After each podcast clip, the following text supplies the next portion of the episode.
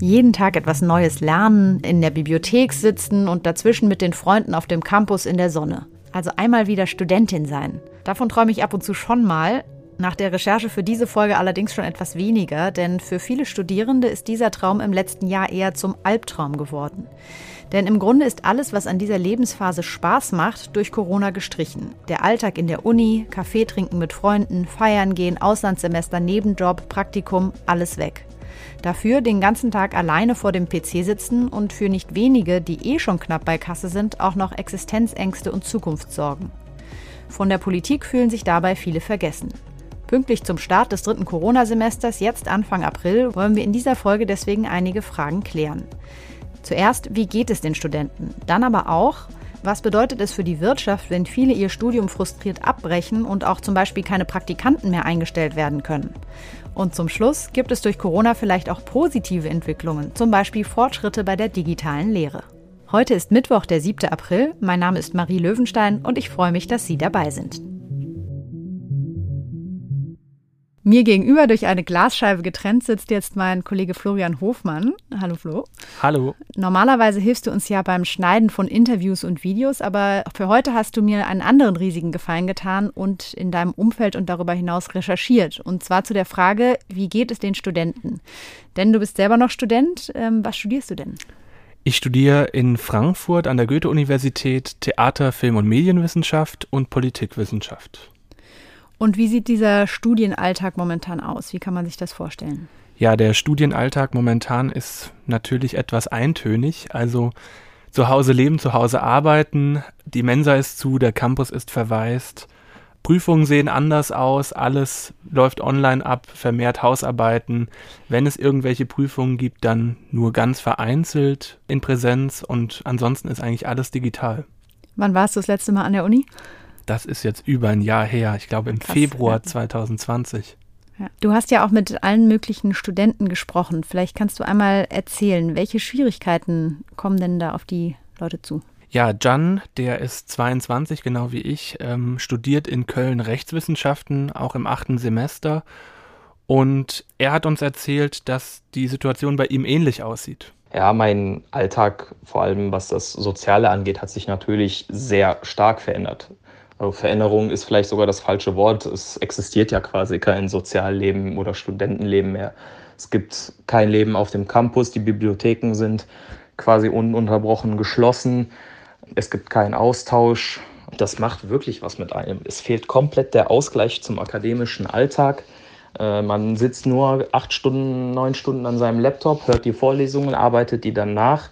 Es ist wirklich ein extrem hoher Druck und auf Dauer macht das eine Seele nicht mit. Ja, mit der Situation kann ich mich auch identifizieren. Zu Hause findet man einfach kein Ende. Der Feierabend, das Nachhausefahren, das fehlt halt einfach. Jetzt ist ja Homeoffice nicht nur die einzige Sache, die schwierig ist, sondern auch die Home-Frage an sich, ähm, also die Wohnsituation. Wie ist denn die bei dir und den, auch bei den anderen Studenten, mit denen du gesprochen hast? Ja, ich wohne auch schon vor Corona zu Hause. Da hat sich jetzt nichts dran geändert. Bin immer wieder nach Frankfurt gependelt. Viele von meinen Kommilitonen und Kommilitonen sind aber auch jetzt während Corona wieder aus ihrem Studentenwohnheim oder aus ihrem Studentenzuhause nach Hause gezogen, einfach weil sie es finanziell mhm. machen mussten. Studieren im Kinderzimmer das ist nochmal eine andere mhm. Sache. Viele Studierende können sich das auch gar nicht leisten, auszuziehen. Zum Beispiel mein Freund Roberto, der jetzt an der Goethe-Universität anfängt zu studieren. Weil meine Eltern selbstständig sind, also Gastronome, ja, ist es natürlich eine andere Wohnsituation, weil einfach man viel zu Hause ist und unsere Wohnung jetzt auch nicht riesengroß ist und dann man natürlich auf, aufeinander hängt. Ne? Und ich teile mir noch ein Zimmer mit meinem Zwillingsbruder da sucht man natürlich schon die Privatsphäre ne? und würde auch gern ausziehen, weil es einfach viel unprivater geworden ist und die Rückzugsorte so ein bisschen wegfallen, die man einfach braucht oder die ich vor allem brauche. Dahingegen muss ich sagen, es hat sich sehr verändert und das ist auch nicht immer so angenehm. Ja, Roberto ist ja Studienanfänger, du hast es gerade gesagt, und für die stelle ich mir die Situation besonders hart vor gerade. Ich erinnere mich noch an meinen Studienanfang, man stolpert da irgendwie total verloren über den Campus und ist eigentlich glücklich darüber, dass es eben noch andere Leute gibt, die auch verloren sind, die man dann kennenlernt in den Ersti-Veranstaltungen. Das gibt es natürlich jetzt auch alles nicht durch Corona. Was hast du denn da gehört? Ja, ich habe von Henry aus Neuwied gehört, der jetzt ähm, letztes Jahr angefangen hat zu studieren in Düsseldorf. Und äh, er wohnt jetzt im Studierendenwohnheim, hat fast keine sozialen Kontakte und fühlt sich einfach hilflos. Ich habe eigentlich fast keine richtigen Kontakte, die ich jetzt hier persönlich kennengelernt habe. Ähm, also ich bin sehr, sehr einsam, könnte man sagen. Also gemeinsame Abende oder ähm, einfach sich mit ein paar Freunden zu treffen und dann so eine schöne Runde zu haben. Oder was man hier dann auch hätte machen können, was natürlich dann auch nicht stattgefunden hat.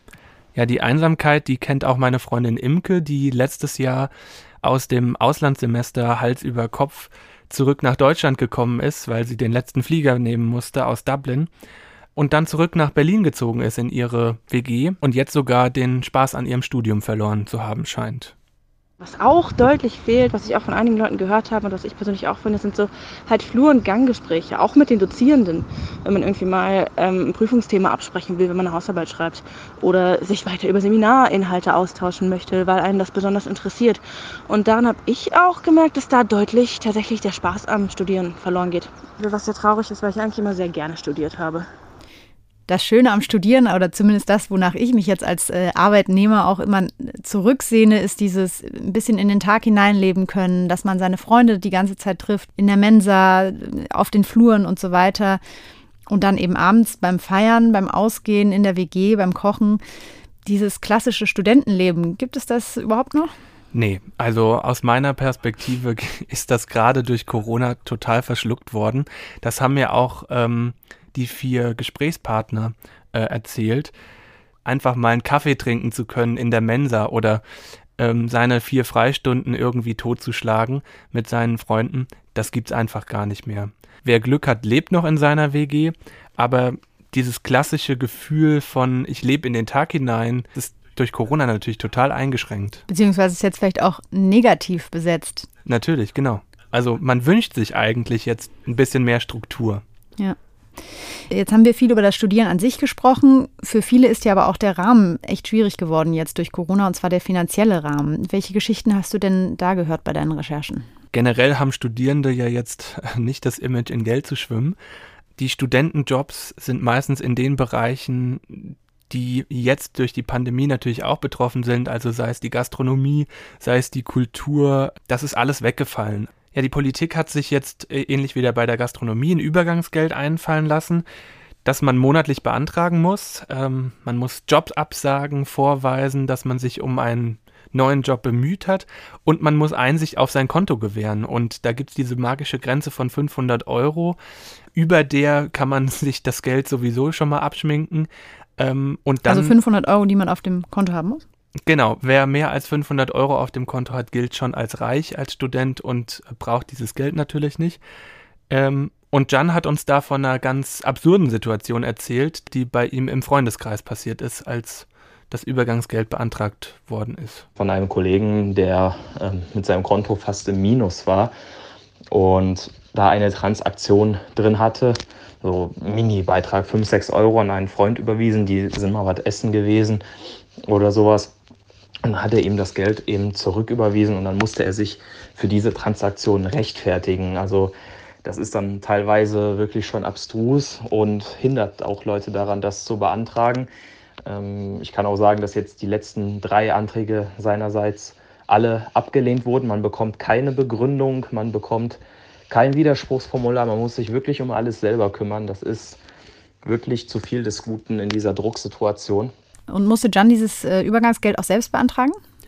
Nein, Jan hat mir erzählt, dass er das Geld nicht beantragen musste, denn er erhält ein Stipendium von der politischen Stiftung und hat einen Minijob. Dementsprechend ist er finanziell in Anführungszeichen abgesichert. Allerdings muss er jetzt seinen Eltern unter die Arme greifen, wie er mir erzählt hat, denn seine Mutter arbeitet für eine Modekette, deren Geschäfte jetzt wegen Corona geschlossen sind, und der Vater war Fernfahrer und hat durch Corona jetzt seinen Job verloren es ist jetzt des Öfteren vorgekommen, dass man dann doch mal irgendwie die Stromrechnung bezahlt hat, einen Teil der Miete oder äh, ja, das Einkaufen mal übernommen hat, vor allem wenn es zum Ende des Monats hin etwas knapper wurde, sowohl in meinem Umfeld als auch bei mir ist das schon des Öfteren vorgekommen.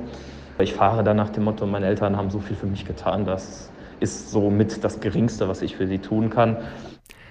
Also das Geld, was Jan jetzt für die Rechnung seiner Eltern ausgeben muss, damit sie sich das Leben leisten können, kann er jetzt nicht für seinen Master sparen, von dem er eigentlich geträumt hat.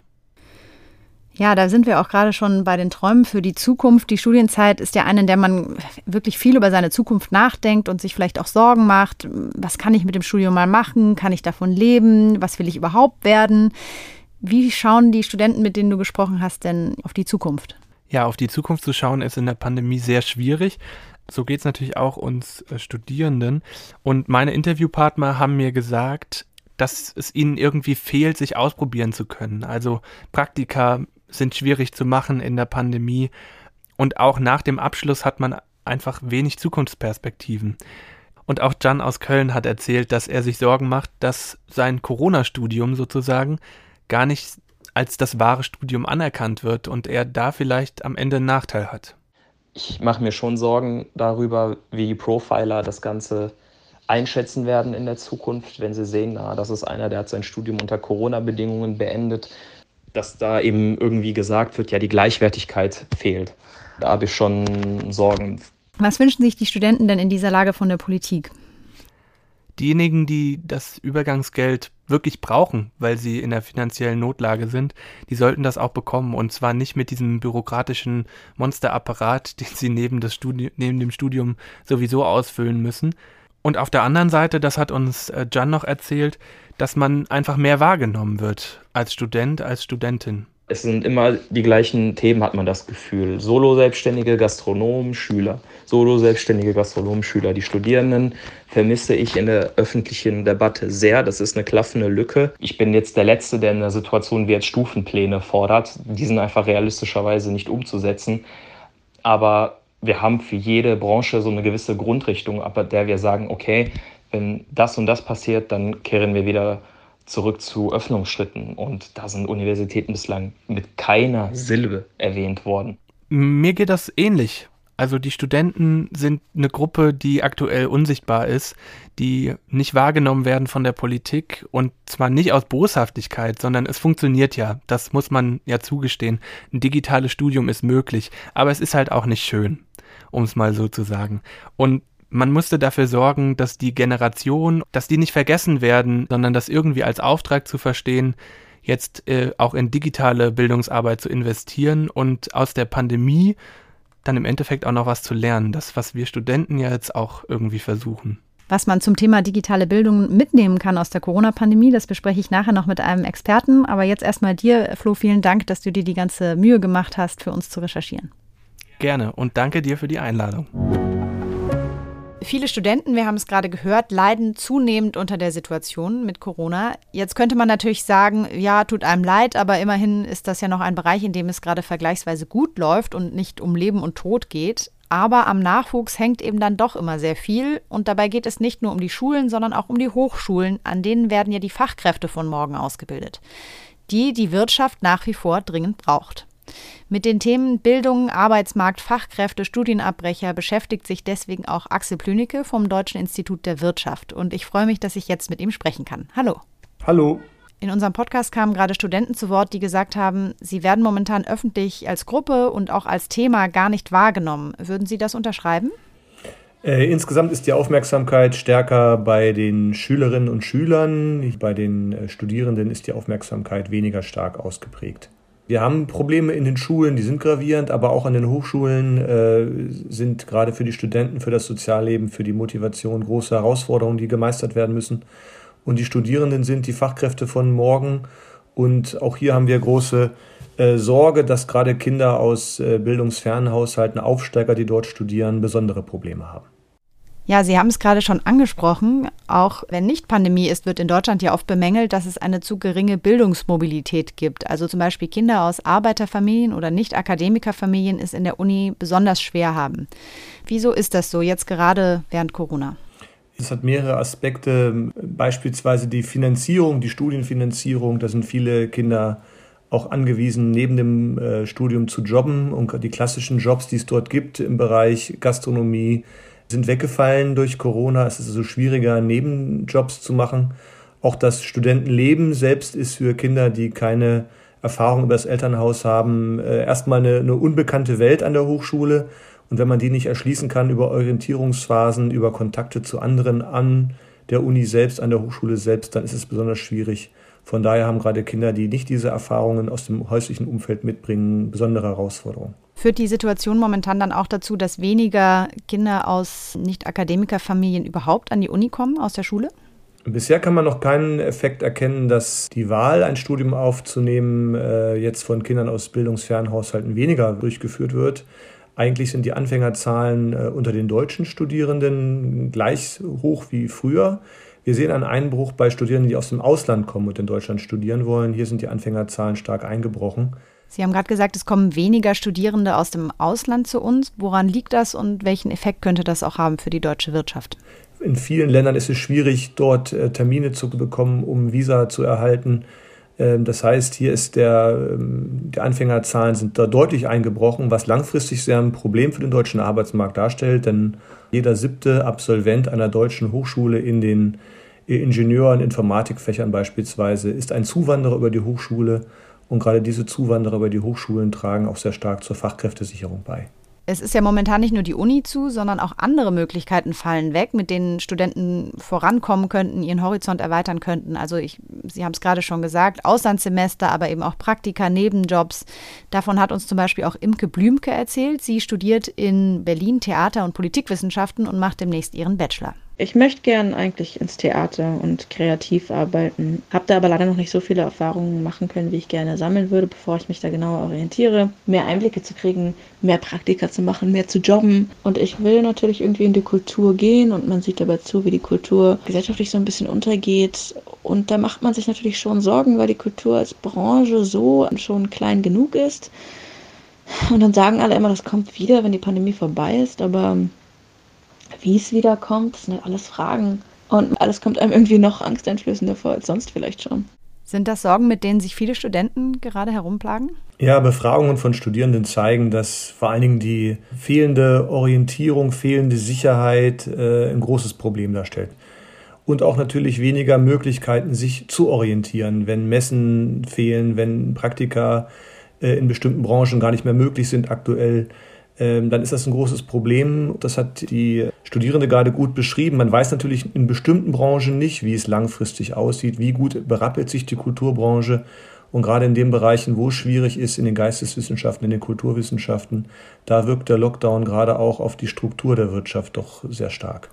Wie stehen denn die Jobchancen generell für Absolventen gerade? Also wir sehen am Arbeitsmarkt gerade, dass sich der Arbeitsmarkt äh, für Ingenieure und Informatiker wieder sehr gut entwickelt in den letzten drei, vier Monaten. Generell die Bereiche, die sowieso gut sind, haben sich auch sehr stark aus der Corona-Krise erholt. In den Wirtschaftswissenschaften ist es so durchschnittlich und besonders problematisch sind die Bereiche, die eh immer schon schwierig waren, Geistes-, Kulturwissenschaften, wo es gerade wichtig ist, auch während des Studiums über Praktika schon Berufserfahrungen zu sammeln, Kontakte aufzubauen, Netzwerke zu schaffen. Und das ist durch Corona gerade gar nicht möglich. Das heißt, in diesem Bereich ähm, ja, mache ich mir die größten Sorgen. Man kann als Student gerade schlecht Kontakte knüpfen zu Unternehmen, aber es geht ja in beide Richtungen. Das heißt, die Unternehmen können auch keine Kontakte zu den Studenten oder zu ihren zukünftigen Arbeitnehmern knüpfen. Welches Problem bahnt sich da für die Wirtschaft an? Dadurch, dass man sehr strenge Hygienevorschriften hat, viel mobil arbeitet, ist es weniger gut möglich, Praktikanten in den Arbeitsprozess einzubinden während des Studiums oder auch schon kennenzulernen.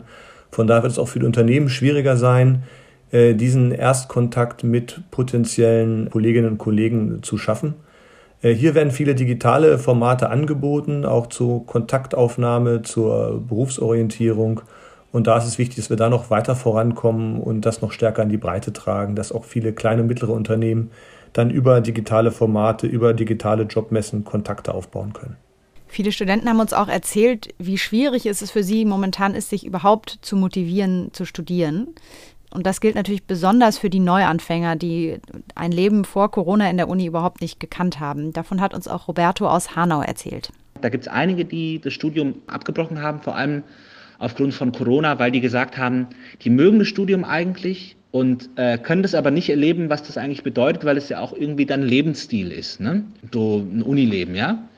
dieser Kontakt, wenn der nicht da ist, dann, dann bringt es auch nicht, wenn man das geilste Studium hat überhaupt. Also glaube ich schon. Und deswegen hat diese Situation auch zum Abbruch geführt, ganz klar. Roberto erzählt da jetzt aus Erfahrung aus seinem Umfeld. Aus wissenschaftlicher Sicht, meinen Sie, es sind mehr Studienabbrecher zu erwarten durch Corona? Ja, ich befürchte auch, dass die Abbrecherquoten steigen könnten. Äh, was Studenten aus Befragungen angeben, ist tatsächlich, dass das mangelnde Sozialleben, das Motivations-, Konzentrationsprobleme äh, eine große Belastung darstellen. Und äh, hier am Ball zu bleiben, auch durch Kommilitonen Unterstützung zu bekommen, im, im, mit den Netzwerken, in den Gruppen zusammenzuarbeiten, sich gegenseitig zu helfen, das wird natürlich schwieriger in Corona. Und von daher befürchte ich auch, dass die äh, Studierenden, die aus äh, Nicht-Akademiker-Haushalten kommen, dabei größere Probleme haben, da ihnen die Netzwerke fehlen, da ihnen die Orientierung fehlt, die sie über ihren Elternhaus bekommen können. Da ist zu befürchten, dass gerade die Studierenden aus Nicht-Akademiker-Haushalten besondere Belastungen haben. Was muss denn vielleicht politisch passieren oder an den Hochschulen, um das abzufedern? Wir brauchen insgesamt deutlich mehr Mentoring-Programme, Unterstützungsprogramme, gerade jetzt. Es wurde sehr stark das Thema Finanzierung öffentlich diskutiert, aber ich glaube, das Hauptproblem Umgang mit Orientierungslosigkeit. Hier muss mehr passieren, hier brauchen wir mehr Unterstützung. Von daher sollten wir alles tun, damit wir nicht äh, unnötig junge Menschen auf dem Weg zu ihrem Abschluss verlieren. Gibt es denn auch positive Effekte, die dieses ganze Corona-Jahr haben könnte auf den Ausbildungs- und Hochschulsektor? Ja, eine Hoffnung, äh, die im Corona-Jahr entsteht, ist die Digitalisierung auch in der Lehre, dass wir dort deutlich mehr Weiterbildungsangebote entwickeln können, die berufsbegleitend dann auch die ähm, erwerbstätigen Erwachsenen nutzen können, um immer wieder ihr Wissen aufzufrischen. Und das können die Hochschulen jetzt besser stemmen.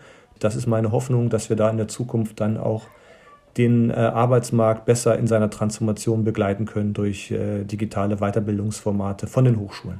Herr Blünicke, vielen Dank für Ihre Einschätzung. Danke. Es gibt ja dieses Zitat von Winston Churchill, Never let a good crisis go to waste. Man soll also niemals die Chance verpassen, die einem eine gute Krise bietet. Aber welche Chancen hat jetzt die Corona-Krise für die Zukunft der digitalen Hochschulbildung aufgemacht? Darüber spreche ich jetzt mit Professor Dr. Jürgen Handke von der Universität Marburg. Hallo. Hallo, schönen guten Tag, ich grüße Sie. Sie haben sich ja schon vor der Corona-Krise engagiert für die Digitalisierung der Lehre eingesetzt. Und zwar für ein Modell, das sich Inverted Classroom, also umgekehrtes Klassenzimmer nennt. Was kann man sich darunter vorstellen? Die Idee ist folgende. Grundlagenwissen, das ja in jedem Fach eine Rolle spielt, mhm. wird digital aufbereitet. Das muss schon eine gute Qualität haben und wird den Studenten zum Selbstlernen angeboten die Studenten arbeiten das, ähm, die, die digitalen Elemente nach eigenem Tempo und eigenen Rhythmen durch. Und anschließend, und das ist halt das Neue auch daran, anschließend trifft man sich in einer normalen Präsenzphase, um dort die erworbenen Inhalte zu vertiefen. Also Einführung in das Fach und so weiter lernt man für sich zu Hause in seinem eigenen Tempo mit digitalen Lernmitteln und danach trifft man sich zusammen in der Uni, um das Ganze zu vertiefen, zu diskutieren. Ja, das hat, und das hat einen entscheidenden Vorteil. Die klassische Lehre hat ja so funktioniert, dass man das Wissen vorgekaut bekommen hat von einem Dozenten in einem Hörsaal. Der Nachteil war, man musste zu einer bestimmten Zeit dort sein und hatte dem Lehrtempo desjenigen, der da die Inhalte rübergebracht hatte, zu folgen. Und anschließend gab es eine Phase des Inhaltsvertiefens, wo man völlig allein gelassen wurde, maximal vielleicht von studentischen Tutoren noch begleitet wurde. Jetzt ist es umgekehrt. Man eignet sich die Inhalte, die natürlich von Fachpersonal zusammengestellt wurden, selbst an und trifft begleitet von Professoren, von also akademischem Spitzenpersonal in den Präsenzphasen diese Inhalte dann neu auf und vertieft sie dort. Wie sieht so eine Lerneinheit, die man jetzt aufwendig digital erstellt im Vorhinein, wie kann sowas aussehen? Ja, die digitalen Inhalte bestehen aus einem Arsenal von multimedialen Elementen. Dazu gehören Texte, dazu gehören Videos, dazu gehören Animationen, dazu gehören Simulationen. Also das ist schon sehr komplex. Und diese digitalen Elemente, die haben, müssen eine hohe Qualität haben. Es reicht nicht, einfach nur ein Lehrvideo bereitzustellen und zu sagen, guckt euch das an. Das ist nicht genug, denn es gibt verschiedene Lernertypen. Die einen sehen überhaupt keine Lehrvideos, die lesen die Texte. Andere, die klicken mal durch und dann gibt's wieder andere Studenten, die machen nur den Test und versuchen den irgendwie zu bestehen. Sie brauchen wirklich das Arsenal digitaler Möglichkeiten. Das ist schwierig. In der Corona-Krise musste ja zwangsweise vieles dann ganz schnell ins Digitale wandern. Was würden Sie sagen, inwiefern wurden die Chancen, die sich da boten, ähm, in diese Richtung zu gehen, die Sie jetzt gerade beschrieben haben, genutzt? Also in die Richtung Inverted Classroom oder Digitalisierung der Lehre nach diesen Prinzipien sind die Chancen eigentlich, muss ich fast sagen, vertan worden. Denn was man ja gemacht hat, ist, man hat sich vor Webcams gesetzt, hat in Videokonferenzen Grundlagen vermittelt, so wie man es klassisch im Hörsaal gemacht hat. Ein, ein System, das ja, das ja viele heute die, die Notfalllösung, das Emergency Remote Teaching nennen. Also mehr ist es nicht. Ähm, was natürlich ein gewisser Vorteil jetzt ist, ist, dass viele Lehrende jetzt mit der Technik etwas besser umgehen können als vorher.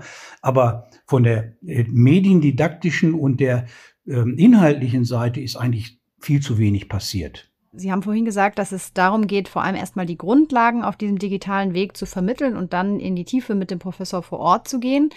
Im Grunde werden ja bei den meisten Fächern, nehme ich mal an, die gleichen Grundlagen an allen Unis erstmal gelehrt. Da könnte man ja schon was verbessern, indem man sagt, wir machen ein richtig gutes Grundlagen-Online-Seminar, bündeln da die Ressourcen, um das dann eben richtig gut zu machen. Was, was ist da auch äh, verpasst worden oder wo? So könnte man das tun und damit auch die Inhalte qualitativ standardisieren und quantitativ standardisieren. Wird aber nicht gemacht. Im, Im Gegensatz zu dem, was Sie eben gesagt haben, bin ich gar nicht mal dafür, nur einen Kurs zu machen, sondern ganz viele solche Module und dann kann man sich mehrere Kurse, Kursvarianten auch zusammenstellen, zum Beispiel Einführung in die Literaturwissenschaft, Einführung in die Linguistik, Grundlagen der Elektrizität und so weiter und so fort. Jetzt haben wir ja gerade schon gehört ähm, im Podcast, dass viele Studenten, mit denen wir gesprochen haben, sich einfach nur wünschen, dass der alte Uni-Alltag zurückkommt. Sie wollen ja aber nicht, dass der alte Uni-Alltag zurückkommt, sondern sie wollen das Digitale behalten. Haben die Studenten da, haben die Studenten da überhaupt Lust drauf? Äh, das glaube ich sehr, sehr wohl. Äh, vor allen Dingen ist ja äh, der große Irrtum der Gegner der digitalen Hochschullehre ist ja, dass wir keine Präsenz haben. Ich glaube, ich habe Ihnen erläutert, wie wichtig die Präsenzphase ist zur Vertiefung der mhm. Inhalte, zum Kompetenztraining und so weiter. Und ich glaube, die Sehnsucht der Studenten, genau wie meine Sehnsucht ist, dass man endlich wieder Kollegen beziehungsweise Kommilitonen trifft. Ob das in einer Vorlesung sein muss, in einer klassischen, wo man ohnehin nicht miteinander redet, oder vielleicht auf dem Korridor. Das sei mal dahingestellt. Aber man will in jedem Fall wieder unter Menschen sein. Das ist der Hauptpunkt, glaube ich. Welches neue Personal muss denn da möglicherweise ähm, eingestellt oder qualifiziert werden, damit das klappen kann? Denn die Hochschullehrer, die wir jetzt haben oder die Dozenten, die können das ja nicht automatisch alle. Ja, um die digitale Lehre zu erzeugen, ganz besonders die digitalen Komponenten, brauchen Sie ein großes Know-how im Bereich Webentwicklung, also Web Technology und natürlich das fachliche Wissen. Und die Kombination dieser beiden Komponenten, die muss man im Prinzip vereinigen auf Personen. Solche Personen nennen sich Instructional Designers. Und wir brauchen viel mehr solche Instructional Designers, die die Kolleginnen und Kollegen halt unterstützen dabei. Sie fordern ja auch, dass die Inhalte nicht nur professionell erstellt werden sollen, sondern dann auch online für alle verfügbar sind. Warum ist das wichtig und was sagt die Politik dazu? Ja, also das ist äh, eine Vorstellung, die die Politik ja schon länger entwickelt. Die Idee ist ja, wenn etwas aus Steuergeldern finanziert wird, und das sind ja solche Projekte, die versuchen eben diese Digitalisierung der Lehre umzusetzen, dann müssen die Ergebnisse auch der Öffentlichkeit zur Verfügung stehen. Das ist ein großes Problem. Da ist das Mindsetting noch nicht so weit in Deutschland. Eine richtige digitale Revolution ist in der Hochschullehre durch die Corona-Krise also noch nicht vollzogen worden, aber vielleicht hat doch bei dem einen oder anderen ein Umdenken eingesetzt. Auf ein Umdenken hoffen auch die Studierenden, nämlich bei der Politik. Denn viele haben auch weiter das Gefühl, dass sie im Homeoffice abgestellt und dort vergessen wurden, ohne Perspektive auf Änderung. Am besten für die Studierenden und für uns alle wäre natürlich, wenn die Corona-Zahlen bald runtergingen. In diesem Sinne bleiben Sie gesund und bis zum nächsten Mal.